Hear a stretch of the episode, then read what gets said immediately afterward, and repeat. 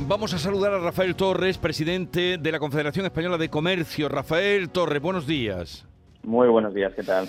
¿Usted eh, ha sido invitado a la reunión que va a haber hoy en el Ministerio de Agricultura? Bueno, Sí, sí, hemos sido invitados, no voy a asistir yo, va a asistir eh, el secretario general, pero sí, sí, efectivamente estamos invitados. Esta vez sí que nos han invitado. Esta vez sí que les han invitado. Bueno, ¿qué va a pasar eh, o qué cree usted que puede pasar eh, en esta reunión que, que, con urgencia se ha convocado para explicar por qué los precios no bajan, si bajó el IVA y, todo lo contrario que han hecho es subir hasta un 15 y pico por ciento en el mes de enero?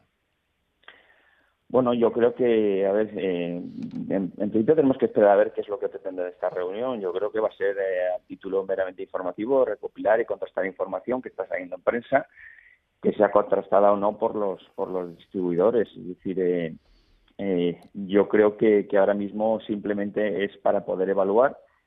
tampoco es una posición del gobierno ni hay ninguna propuesta concreta al respecto y yo creo que simplemente, en primer lugar, tendrán que saber qué opinamos eh, y, lo que entiendo que se les va a decir por parte de todos los formatos es que, como bien incluso está saliendo un informe del propio Banco de España, que está en la línea de que no es culpa de la distribución la subida de los precios.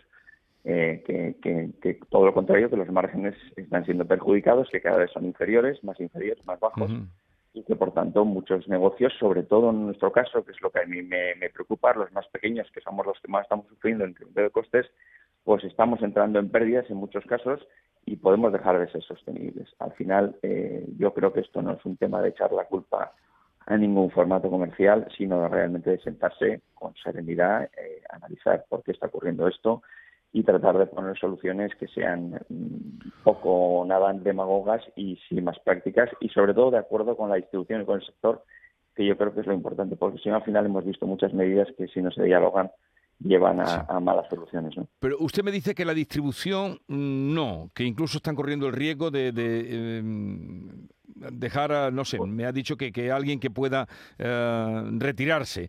Eh, los super mm, dicen que tampoco. Y los productores, agricultores y ganaderos dicen que tampoco, que, los costes que se le han encarecido mucho. Entonces, eh, sobre esa bajada del IVA, ¿sobre quién ha repercutido? ¿A quién ha favorecido? Es que la, rebaja del IVA sí que ha tenido un efecto y de hecho el, propio gobierno está reconociendo. La otra cosa es que al final hay que diferenciar eh, el IVA, un impuesto de, los precios. Es decir, lamentablemente hemos visto como en enero los precios han subido mucho. Yo dudo, y permítame que lo, que, te lo diga así, eh, dudo mucho que alguien esté subiendo intencionadamente los precios para ganar más dinero en una situación tan dramática como esta y en la que los márgenes están muy ajustados y, en la que el consumidor elige muy mucho a dónde va a comprar, porque cada vez la variable del precio es más importante. No tendría mucho sentido, si además están subiendo todos, eh, eso implicaría que es que se están poniendo de acuerdo en marcar precios más altos, lo cual me parecería absurdo, aparte de que es ilegal, sería amoral y, eso no tendría ningún sentido, porque estaríamos perjudicando conscientemente a la, a la, a la población. Eso no tiene ningún sentido.